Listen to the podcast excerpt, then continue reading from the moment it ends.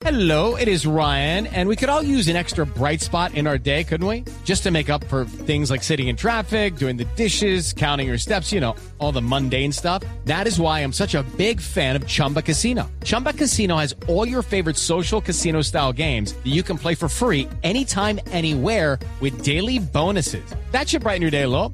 Actually, a lot. So sign up now at chumbacasino.com. That's chumbacasino.com. No purchase necessary. BGW. Void were prohibited by law. See terms and conditions. 18 plus. Son las 2 de la tarde, 31 minutos. Aquí están las noticias. El alto comisionado para la paz cuestionó la disposición de las FARC de no renunciar a las armas una vez se firme un acuerdo de paz. Hizo un llamado a la guerrilla para que reconsidere su posición. Simón Salazar. El alto comisionado para la paz, Sergio Jaramillo, dijo que el gobierno no aceptará chantajes por parte de la guerrilla de las FARC, por lo que llamó a un cambio en su actitud. Eso no quiere decir que el gobierno va a aceptar una especie de una estructura de chantaje por parte de las FARC que dice, si usted garantiza la impunidad, yo no voy a dejar las armas. Eso no lo va a tolerar el gobierno, ni mucho menos la sociedad. Y si esa es la actitud, si es el pensamiento de las FARC, pues no vamos a llegar a un acuerdo ni vamos a tener paz. Sin embargo, rescató que este grupo guerrillero con dificultad ha puesto de su parte y pidió más gestos de paz. Simón Salazar, Blue Radio. Noruega, que funge como país garante de los diálogos de paz con las FARC, destacó los avances que se han logrado hasta el momento en la mesa de negociación y espera que prontamente se firme un acuerdo de paz entre las partes. Silvia Patiño. Hola, buenas tardes. El gobierno noruego respaldó los diálogos exploratorios que se adelantan con el ELN, también con la guerrilla de las FARC, así lo indicó el embajador y enviado especial de ese país, Dag Nylander, quien dijo que una comisión de la verdad deberá estar constituida con base en experiencias internacionales y centrada en las víctimas. Quiero reafirmar nuestro respaldo al proceso de paz en Colombia, tanto a las negociaciones con las FARC como al diálogo exploratorio con ELN. Nylander además resaltó la importancia en la construcción de una comisión de la verdad compuesta por miembros independientes e imparciales. Silvia Patiño, Blue Radio. La Defensoría del Pueblo denunció un nuevo caso de maltrato contra menores en el país. Una adolescente fue asesinada en La Guajira. Al parecer, habría sido abusada sexualmente. Natalia Gardiazabal. Una menor de edad fue encontrada sin vida y al parecer habría sido estrangulada y con signos de abuso sexual en La Guajira. Así lo reveló Soraya Escobar, defensora del pueblo regional, quien además manifestó que están buscando a la familia de la menor. Lo que conduce al barrio Villacharín, pues fue encontrada una menor guayú, sí, de aproximadamente 17 años, que al parecer pues fue estrangulada y violada. En estos momentos la Defensoría está localizando pues a la familia. Según la defensora regional Guajira, la menor habría sido encontrada en un lote por los habitantes de la zona. Natalia Gardea al Blue Radio. Los médicos de la clínica La Misericordia en Barranquilla atienden a esta hora al ex senador Díaz Maloz, quien sufrió un infarto al momento en que fue notificado de su orden de captura. Everton.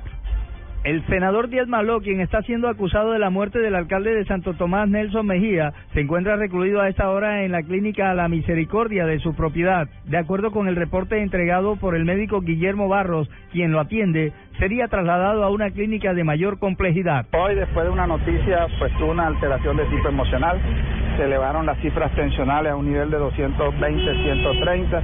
Tuvo sensación de disnea, o sea, ahogo y alteración de la parte de inestabilidad. En ese momento, aparte del dolor en el pecho y con esa presión tan elevada, se configura un diagnóstico de una emergencia hipertensiva con compromiso en órgano blanco corazón. Empleados de la clínica se han manifestado en contra de la captura de Malot y dicen que se trata de un falso positivo. En Barranquilla, Eberto Amor Beltrán, Blue Radio.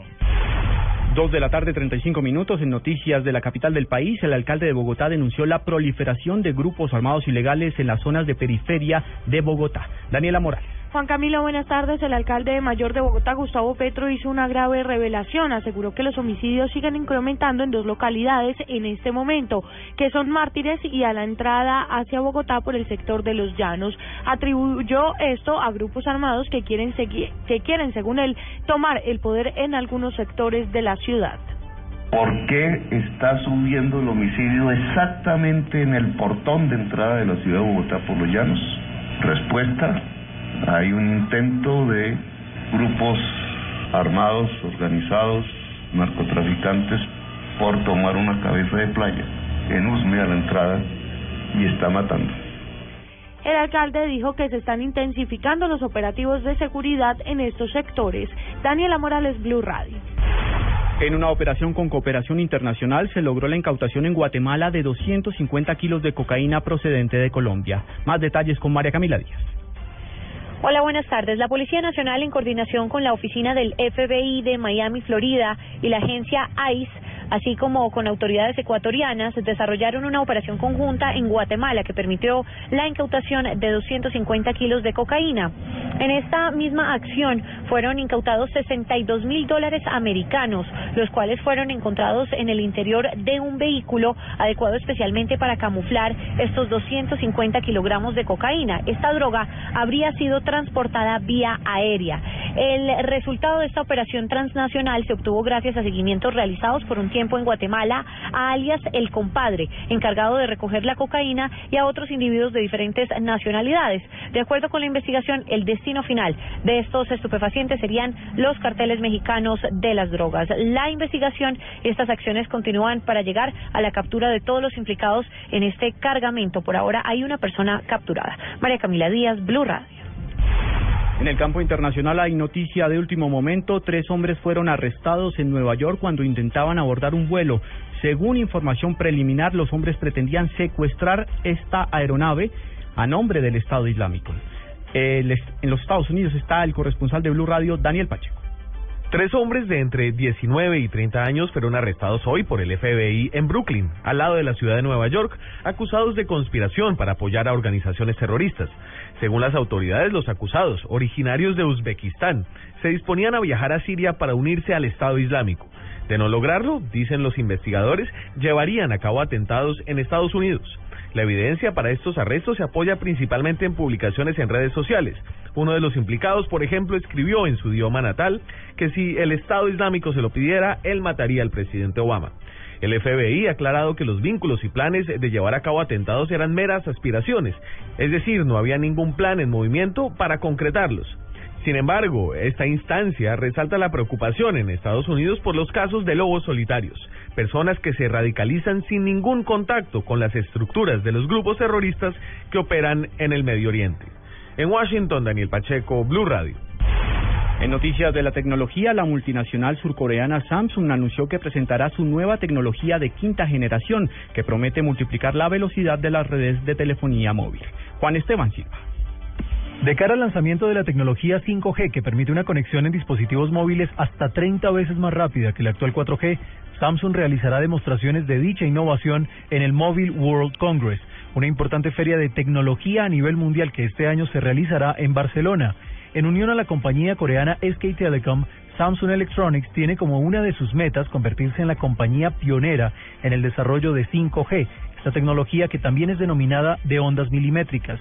Se espera que a la par de esta demostración, la compañía haga oficial la presentación al público del nuevo smartphone Galaxy S6. Juan Esteban Silva, Blue Radio.